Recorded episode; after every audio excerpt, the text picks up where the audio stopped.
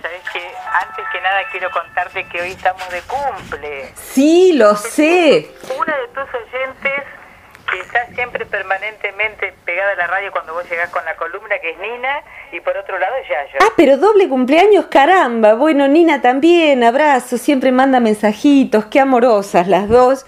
Qué lindo que cumplan años juntas, va a haber que hacer una fiesta. Pero qué bonito, ya veo, ya, ya escucho, mejor dicho. Sí, sí, Bueno, qué bonito, qué bonito. Va a haber que pasar la columna de la semana anterior, que es qué significa cumplir años. La pueden encontrar las dos en, en, en, en Google.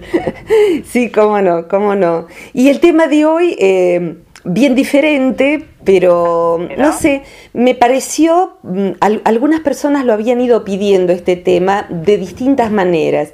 Y lo primero que quiero yo pedir disculpas porque van a escuchar martillazos porque estoy en obra en mi casa. Así que bueno, eh, tengo la buena ventura de que ha salido el sol y que han retomado los albañiles y es un día en el que hay martillazos que no se pueden detener.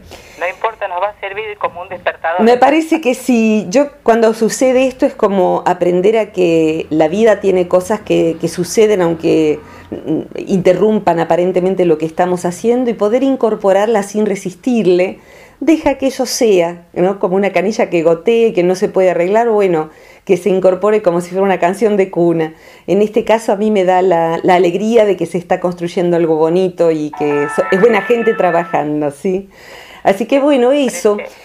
Vamos a hacer todo oídos, Virginia. Bien, el tema este de el duelo por separación, así nomás, ¿no? El título. Em, en verdad, eh, claro, yo pensaba en 31 años, 32 de, de trabajar como psicóloga, porque en el área docente también este tema aparece, porque en esta psicología, la psicología transpersonal, cuando se trabaja con alumnos, eh, eh, ya sea online o presencialmente, se tiene en cuenta quién es el alumno, qué le está pasando.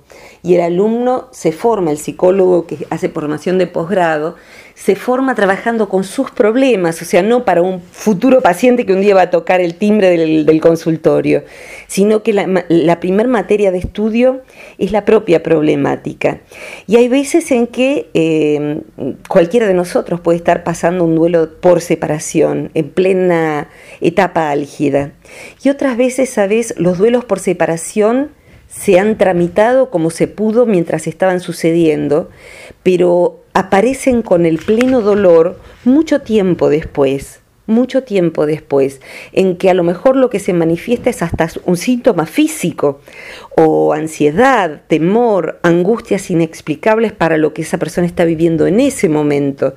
Y cuando empezás a revisar de dónde viene el síntoma, pesadillas recurrentes, de dónde está viniendo esa tristeza, encontrás que hay un duelo por separación que aconteció 10 años antes, 5 años antes, en la adolescencia, en algún amor interrumpido. El amor interrumpido es un dolor tan grande que, mira, cuando yo me viene así en forma espontánea, ¿no? Cuando a mí me tocó vivirlo, mi sensación era la me la imaginaba como si es una imagen fuerte la que la que me surge, ¿no? Pero para quien lo ha vivido, creo que casi todos nosotros hemos tenido algún duelo por separación, es como un niño que estuviera naciendo y se le obligara a volver por el canal de parto, ¿no? ¿Qué sentiría esa mujer? ¿Qué sentiría ese niño? Hay amores que mueren en donde ambas partes están hartos de ese amor y lo único que desean es que se corte y cuando se corta el duelo es de una manera. Hay duelos en donde ese amor que se fue viviendo lo duela solo una de las personas que es la que estaba involucrada emocionalmente y la otra persona no lo estaba, entonces tramita de otro modo el duelo. Hay duelos en donde las dos personas sufren profundamente y que podrían ser de un amor que no es posible o de un amor que fue posible, aconteció, se desarrolló en el tiempo y fue quedando inerte. Entonces lo que va quedando de esa pareja es un profundo respeto y cariño de las, de las mutuas partes, pero no hay ya amor de pareja.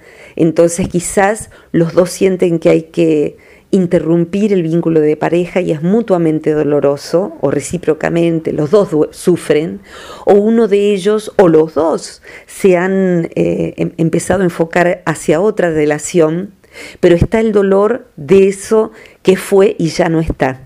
¿Se puede tomar, eh, hacer una comparación, digamos, dentro de un punto histórico, cómo sería años atrás y cómo lo toman generaciones nuevas? a esto del duelo por separación, Virginia? Sabés que lo que va a variar es el modo en que se configuró la pareja y el modo en que se puede pensar sobre eso, pedir ayuda sobre eso. O sea que eh, el tiempo actual lo que nos brinda es la posibilidad, por ejemplo, de estar hablando de esto en radio, de que haya artículos, que tengamos libros, hasta instituciones que se dedican a esto y terapeutas especializados en esto. Pero curiosamente el dolor que se siente, lo que experimenta la persona, es igual ahora que en la Edad Media que en, los tiempos de Romeo y Julieta. O sea que el dolor no varía según el tipo de dolor, no varía según la cultura. Y lo que describen los estudiosos que enfocaron este tema desde las neurociencias es que es en la escala de dolores y en la escala de estrés eh, es uno de los dolores más agudos eh, y es uno de los estrés más fuertes, el de separarse cuando, sobre todo cuando hay convivencia, la separación está catalogado dentro de las situaciones de estrés más potentes que una persona atraviesa y tiene que recomponer. O sea que desbarata el sistema inmunológico, desbarata los ritmos de sueño y vigilia, de, la persona se suele enfermar físicamente, tiene el estado de ánimo muy lábil y con frecuencia trata de tapar eso. A veces, fíjate que hasta está el dicho, se trata de sacar un clavo con otro clavo. Entonces, bueno, el vínculo es tan doloroso perderlo, resolverlo, que se trata de huir hacia una pareja de tránsito, como quien se agarra de un tronco en medio del río. Y bueno, rara vez esa pareja tiene muchas posibilidades de salir a la vida, de seguir viva, digamos. Es como eso, con un emparchar el momento de dolor. Entonces, el tipo de emoción que se describe en viejas novelas o en viejos poemas, uno dice, qué bárbaro, esta persona escribió en el 1200 y está hablando de lo mismo que siento yo. ¿Eh? y uno se queda así, bien descrito por algo que es muy antiguo. ¿Y por qué? Porque el tipo de dolor es el mismo, es un desgarro importante. Eh, ah, vos dijiste, eh, utilizaste el término desgarro. Sí, exactamente, es un desgarro. Yo te quería decir, me, me parecía eso una situación desgarradora. Totalmente, es un desgarro eh, si la persona está muy involucrada. Y ahí agregaría, lo que, lo que podemos ahora es comprender y hablar de ello. La desventaja que tenían generaciones anteriores era que no sabían qué hacer con ese sufrimiento ni qué les estaba pasando y que también había mucha más imaginación en los vínculos. Es decir, que los duelos desgarradores se vivían respecto de alguien que se había eh, fíjate vos, ¿no? La otra vez escuchaba preciosamente la versión del seminarista de los ojos negros que está en el, en el muro de, viaje en frecuencia, el otro programa que vos haces con, Mario, con mi hermano. Eh, y ahí vemos un poema que es bellísimo, pero escuchándolo desde, más allá del contenido artístico, de la belleza del poema y de cómo está en ese caso interpretado. Vemos a una mujer que, que hace costura y desde la ventana se enamora de un seminarista religioso. El seminarista muere y la pobre mujer se queda duelando, algo que nunca sucedió, hasta llegar anciana y seguir viendo a los seminaristas y aquel amor que nunca pudo ser. ¿Dónde aconteció eso? En su imaginación. O sea, allí no ocurrió nada real. Lo que vemos es un duelo desgarrador de algo totalmente imaginario, jamás han intercambiado palabra tan siquiera. Y entonces en esas situaciones, cuando el enamoramiento se da con vínculos que no pudieron ser o con, vínculos que apenas fueron, lo que hay que introyectar es la energía de amor puesta en algo totalmente imaginario. Como es imaginario, es perfecto. O sea, ese hombre era el hombre para mí, fue mi amor imposible, que nunca pudo ser. Y todo eso es técnicamente proyección. Y de una proyección hay veces en que el dolor es tan agudo porque hay una idealización y nada más. Cuando un vínculo se transitó y resulta que el seminarista era un obsesivo, olía mal, tenía mal carácter qué sé yo, fuimos descubriendo que la verdad que el tipo, una vez que se volvió un amor posible, la verdad que es inconvivible. Eh, entonces, bueno, los amores truncados y los duelos eh, yo le llamo el duelo de lo que jamás pudo ser. El duelo de lo que jamás pudo ser, hay veces en que es un duelo lacerante. ¿Por qué? Porque lo que tenemos que disolver ni siquiera es la deconstrucción de algo que vimos, que era un desastre en la vida real, sino la deconstrucción de algo que es perfecto, porque es ideal.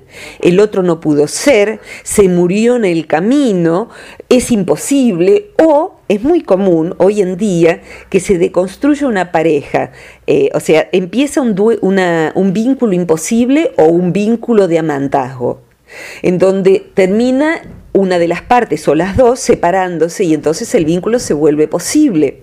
¿Y qué sucede? Que no se puede sostener. ¿Por qué? Porque era un vínculo maravilloso en tanto imposible. Y cuando acontece, el otro es un ser humano con un montón de defectos y uno también para el otro. Entonces, dentro de los duelos por separación, hay duelos de lo que nunca pudo ser y en duelos de largo, en, perdón, en vínculos donde sí se generó la relación y duró bastante tiempo. Hay veces en que la separación es que lo intentaron, lo intentaron, lo intentaron, lo intentaron y hay veces en que pasa años intentándose un vínculo que es o muy aburrido o muy apasionado de un lado y muy inerte del otro, o muy apasionado de ambos lugares. Los dos tratan de cambiar y sobre todo los dos tratan de que el otro cambie. Y llegado cierto tiempo en que ya se han lastimado a más no poder, en algún momento de salud mental deciden, uno de los dos o los dos, cortar el vínculo. Y hay un fuerte dolor de lo que fue y hay un fuerte dolor de que la expectativa era que el vínculo, pongamos, era 80% un desastre, Supongamos vínculos con personas con adicciones, vínculos con personas que tienen disfunciones emocionales muy severas, eh, o vínculos entre personas que tienen carencias emocionales muy severas, que han tratado de cubrir esa falta de amor con esa persona. Entonces se sienten frustrados, una de las partes o las dos, porque el otro no llega a cubrir la inmensa cuota de carencia de amor que han tenido hasta desde la infancia. Y el otro no llega a ser, eh, hay un chiste de, uno de mis humoristas del momento preferido, que es el hijo de Caloy, Tute. Se los súper recomiendo buscar el sitio de Tute.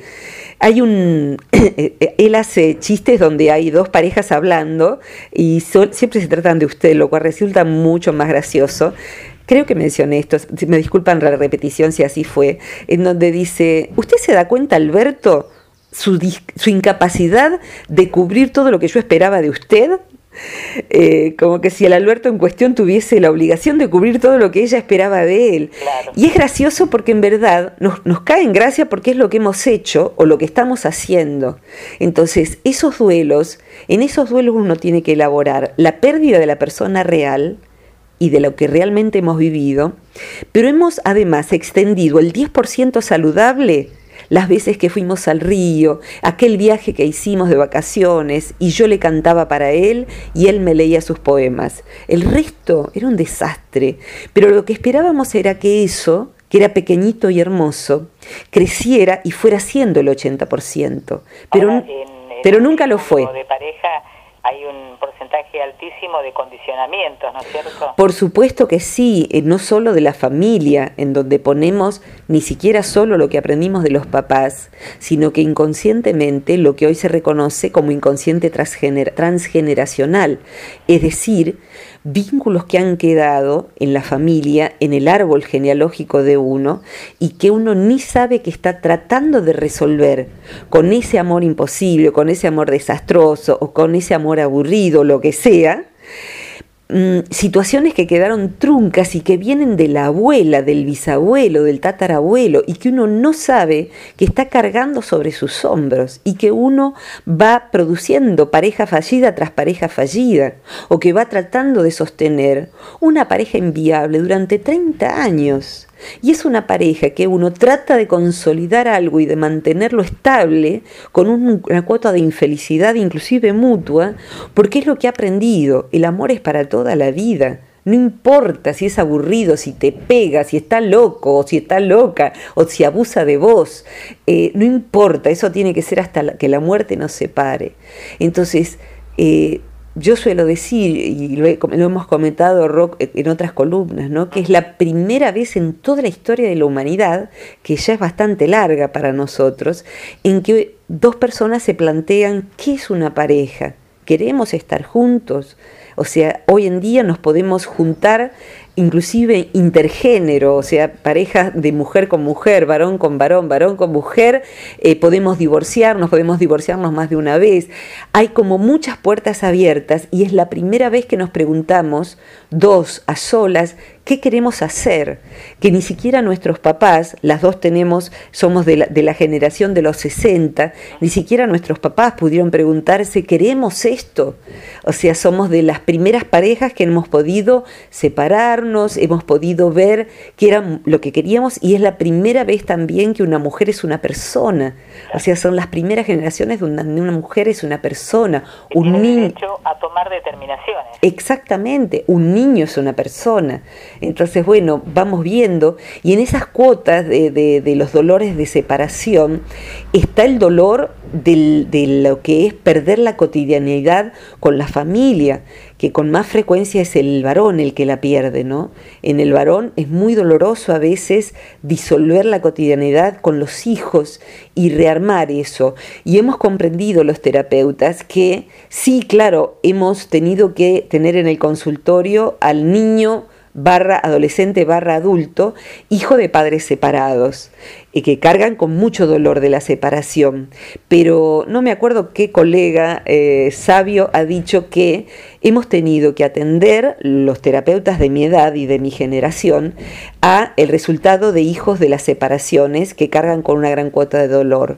Pero mucho más frecuente es atender a adultos con, o adolescentes o niños con el dolor de padres que no se han separado que no se han separado.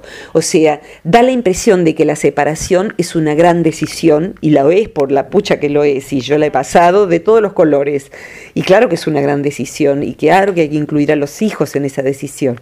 Pero cuidado, no separarse también es una decisión. Es una decisión más silenciosa, postergar una separación, pero todos los días decidimos seguir adelante en lo que sea. Y todos los días esa decisión produce consecuencias en nosotros y en los demás. Y decidir que las consecuencias sean porque nos separamos, hay veces en que eh, hay que pasar por algo que requiere de mucho valor. Inclusive, mira, tengo un, un amigo que aprecio mucho, que ha sido uno de los pocos hombres que ha decidido separarse sin tener otro amor. O sea que es más común en el hombre, es más común en la mujer separarse porque quiere eh, parar con el dolor. Y es más común en el hombre que se separa porque ya tiene otro lugar hacia donde mirar. Es muy raro que un hombre se separe porque quiere cortar con el dolor y quiere estar en paz e inclusive respeta lo suficiente a la mujer con la que estuvo como para no seguir con este sufrimiento de a dos. Y este hombre se tuvo que bancar el dedo acusativo de toda la familia y de todos los amigos, quedarse sin amigos porque todos la eligieron a ella. ¿Cómo te separas de una mujer que es tan buena y con la que tenés tan buena pareja? Me separo porque somos amigos, pero ya no somos pareja. Pero ¿cómo haces esto? ¿Cómo le haces esto? Y se tuvo que bancar que todo el mundo la acusara hasta que todo el mundo recién ahí, en algún momento, entendiera que separarse era un acto de amor. Era un acto de respeto hacia esa mujer. Yo ya no te veo como mujer y vos no te mereces tener al lado un hombre que no te vea como mujer. Entonces pudieron retomar la vida, rehacer la vida y rehacer inclusive una amistad que yo también conservo con mi primer marido, eh, una gran amistad. Entonces, para eso hay que pasar por el infierno de la separación, del juicio de los demás y bancársela, claro que sí, claro que es más cómodo seguir adelante y decir, bueno, por lo menos no tengo el juicio de los demás. Además, la capacidad de discernimiento que tienen que tener ambas personas para entender que ese vínculo se rompió, pero que se puede continuar con otro con otro vínculo de otra naturaleza. Totalmente, totalmente. Y mira, eh, tengo la bendición de, de ver eh, y de, haber vivido y de vivir vínculos donde uno puede relacionarse con el ex, o sea, a ver, para ser más claro y eh, despegarlo de mis historias o de historias de mis pacientes, eh, dos personas que se separan y que forman respectivamente nuevas parejas y que luego el paso del tiempo y a veces hijos en común y otras veces no, hace que la rival o el rival que se quedó con la pareja, ¿eh? ¿me explico? Empiece a ser un amigo también y que pasemos navidades juntos o desgracias juntos porque uno de los dos se enfermó, se ha enfermado un hijo o crianza de hijos mancomunadamente. Entonces, hoy en día te diría que la situación de salud psicológica óptima es cuando inclusive se incorpora en las familias ensambladas el, que fue pareja, de quien ahora es mi pareja, por ponerlo en primera persona, aunque yo no, no, no sea mi caso, pero para que sea más sencillo, la que fue pareja de mi pareja sea mi amiga también y sea alguien que respeto, y a veces mi amiga literalmente, o sea que eso puede darse perfectamente y entra dentro del rango uy, eh, me tengo que mudar de habitación. No, le voy a abrir la puerta a Tao para que ladren en la otra habitación. Discúlpenme todos. O sea, que pueda darse, porque lo tengo adentro por los albañiles.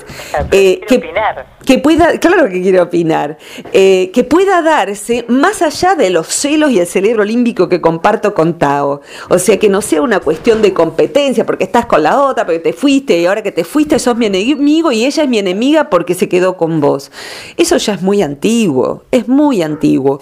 Lo que necesitamos es la comprensión civilizada y evolucionada de que el amor se manifiesta de distintas maneras. Eso a eso apuntaba cuando yo te pregunté si había un punto en que uno determinaba, digamos, la historia de las eh, de la evolución de la pareja en esta cuestión de separación, ¿no? Totalmente. Nuestra época y lo que es ahora. Totalmente, sabes que sí. Es más, mira, recomiendo, me permito recomendar, tengo Netflix desde hace poco eh, y eh, hay una película que se, es una serie de Netflix que se llama Frankie, Frankie y Grace. Grace, ¿no? Frankie y Grace, donde trabaja Jane Fonda. Y son, eh, voy, a, voy a escandalizar con esto, pero no importa, quiero dar también una visión de lo que es otra separación, porque podría jugarse de muchas maneras esto que quiero ejemplificar para redondear. Eh, perdón que te he dejado poco espacio, pero quisiera compartir esto y después escucharte. Para ser sintética, Frankie y Grace son dos mujeres. Se trata de dos matrimonios, personas de 70 años de edad, los dos matrimonios hace 40 años son de esos matrimonios que han hecho vacaciones juntos, cumpleaños juntos, tienen una casa en común en la playa que han comprado a medias, son gente exitosa, económicamente en un buen pasar. Y bueno, un día van a cenar como tantísimas veces los dos matrimonios y los varones tienen algo que comunicarles, que es que ellos dos son pareja desde hace 20 años que están ellos dos enamorados y que no quieren morirse sin experimentar la pareja. Estoy hablando, sí, de una pareja gay que se presenta de un modo muy sobrio. Son dos personas que se aman y que te digo, te abre la cabeza la serie.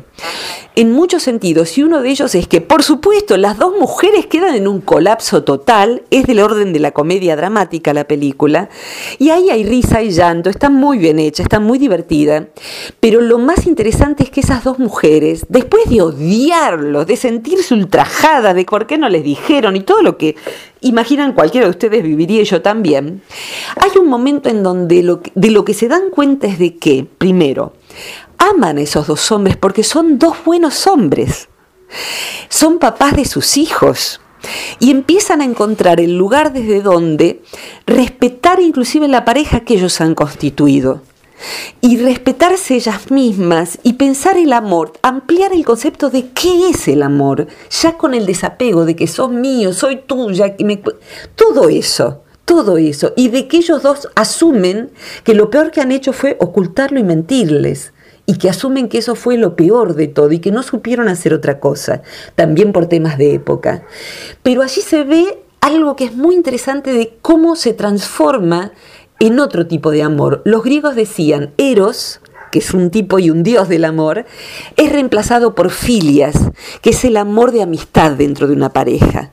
Entonces, para el que le cueste asumir la idea del, cambio de género, de elección de género, imagínese simplemente que hay una separación donde el amor se transformó en amistad y ya no es pareja, y podrían elegir seguir siendo amigos y vivir juntos, ¿por qué no? Mucho le pasa a parejas grandes eso, y es una elección. Y la otra es decir, bueno, yo quiero eros con otra persona y voy a conservar contigo una amistad y me voy. Entonces, bueno, creo que hay que abrir la mente y suspender el juicio y pensar en que el amor debe ser cuidado y que debe ser cuidado bajo pautas que impliquen el desgarro de la separación, el sufrimiento por eso, pero no el terminar odiándose por no separarse. Perdón, todo esto a, guisa de este tema tan complejo que requerirá que me ayuden los que nos, nos ayuden quienes nos están escuchando para que manden preguntas y las sigamos la próxima a lo mejor. Seguramente que sí, Virginia. Me parece que es un, tema de una complejidad que, que, merece una segunda parte y una tercera también. Me va a encantar si querés que propongamos que nos manden preguntas a, a través del Facebook del Centro Transpersonal de Buenos Aires o a través tuyo o a través del WhatsApp, eh, como sea. Eh, no sé si querés agregar algo de esto, Rosita, para redondear. Mira, en realidad me, he quedado pensando en, las consecuencias eh, de este duelo por separación y también pensando en que no solamente ocurre en una situación de pareja, sino que puede ocurrir en otras eh, en otro tipo de situaciones que pueden ser de amistad o también duelo por separación de, como vos hablabas eh, de los padres por ejemplo cómo lo vive uno como hijo uy sí Sí, sí. Eh, puede eh, variar la situación. Creo que amerita abordar todo esto que estás planteando, totalmente sí. Eh, redondearía diciendo que una vez tuve un paciente que en un proceso grupal lo que él mencionó como, como, una situación muy de él es que había tenido una decepción de amor muy grande y bueno, él tenía 50 años para ese entonces y que eso había sido muy grave para él y que por eso que estaba tan aferrado a, una, a un vínculo muy disfuncional desde hacía tantos años. Y a mí lo que me impresionó es que él pensara que eso era una situación muy única. Y diría que al contrario, lo extraordinario es que alguien llegue a la adultez sin tener una lacerante herida de decepción de amor. O sea, es universal. Casi diría que es penoso que alguien no haya tenido un enamoramiento fallido. Es muy raro que alguien siga un vínculo y que nunca haya tenido un dolor de amor. Es muy excepcional eso, el no haberlo tenido. Desgarro y cicatrices de amor tenemos todos. Y el amor pide continuidad. No necesariamente a través de una nueva pareja pero dar, esa oportunidad sin duda que sí, si la vida la presenta. Pero vamos a tener que volver sin duda a este tema, creo que sí. Yo creo que sí, además de cómo hacer, eh, cómo hacen cada persona en su individualidad para poder elaborar este proceso desgarrador que es el duelo por la por una separación. Totalmente, eh, lo guardamos para la próxima, así que el, el martes por este mismo medio. invitamos a los que quieran sumarse a las preguntas para ayudarnos en esta columna que me parece que merece como eh, dijimos recién, eh, varios capítulos. Estará buenísimo y si me permites, esta vez dejo un mail para que me, me, escriban al respecto, porque me encantará recibirlas. El mail personal mío es contactos en plural arroba centrotranspersonal.com.ar contactos arroba centrotranspersonal.com.ar si alguien tiene preguntas de quienes también escuchan este audio eh, eh, por, por internet porque lo subo hoy mismo me encantará recibirlas y sé que a vos también y la, la seguimos el próximo martes ¿sí? Bueno, cómo no, Virginia. Aquí te manda a decir Nina, escucho a Virginia con auriculares. maravilloso, gracias Nina. Feliz día para vos, feliz día Yayo y a cualquiera que esté cumpliendo años hoy. Y para quien esté todavía en este momento padeciendo o esté en contacto con su pena de amor, mira, hablándolo, en mí eh, surgió un sentimiento de, lo que fue para mí vivir esto a los 18 años. Entonces, eh, hay veces en que hay una cicatriz sobre una cicatriz sobre una cicatriz tenemos muchas penas de amor a lo largo de la vida. Eh, somos así, seres humanos que vamos pasando por esto y es muy respetable ese dolor eh, y el primero que lo tiene que respetar es uno mismo. ¿eh? Uno no es tonto porque le duele algo viejo. Eh, necesita, en todo caso, tramitar ese duelo. Ya seguiremos con esto entonces, ¿sí? quiere hablar Yayo. A ver, Yayo. Un mensajito, Virginia, A ver. De, Patricia Caputo, que siempre te escucha. Linda. De lo que estás hablando. Y también Marcela Beltamone, que, que también es muy interesante, dice como siempre lo que nos enseñás, Virginia. Eh, te mando un beso muy grande. ¿eh? Bueno, muchas gracias Marcela y Patricia, gracias Yayo por acercarlas. y, y, bueno, me, me parece que, que, que por ahí da para que cada uno pueda mirar hacia su cicatriz y ver si, si necesita un poquito sacar la curita y, limpiar la herida, porque hay veces en que tapamos los dolores sin haber hecho toda esa higiene psicológica, emocional. Entonces lo que hacemos es aislarnos y bueno, ya lo hablaremos eso en la próxima. Eh, y para el que tenga ganas de escuchar las columnas anteriores, siempre andan gente navegando por la parte de material gratuito del Centro Transpersonal de Buenos Aires, lo googlean y van a la solapa de material gratuito y allí van a encontrar encontrar todas las muchísimas columnas que hemos hecho con Rosita, ¿sí? Tienen una, un, buen motivo para seguir. ¿Cómo que no? Claro que sí. Un abrazo y para mí es una felicidad. Gracias. Muchos cariños, Rosita. Cariños, Yayo. Hasta pronto. Feliz día. Hasta pronto a cada uno. Cariños.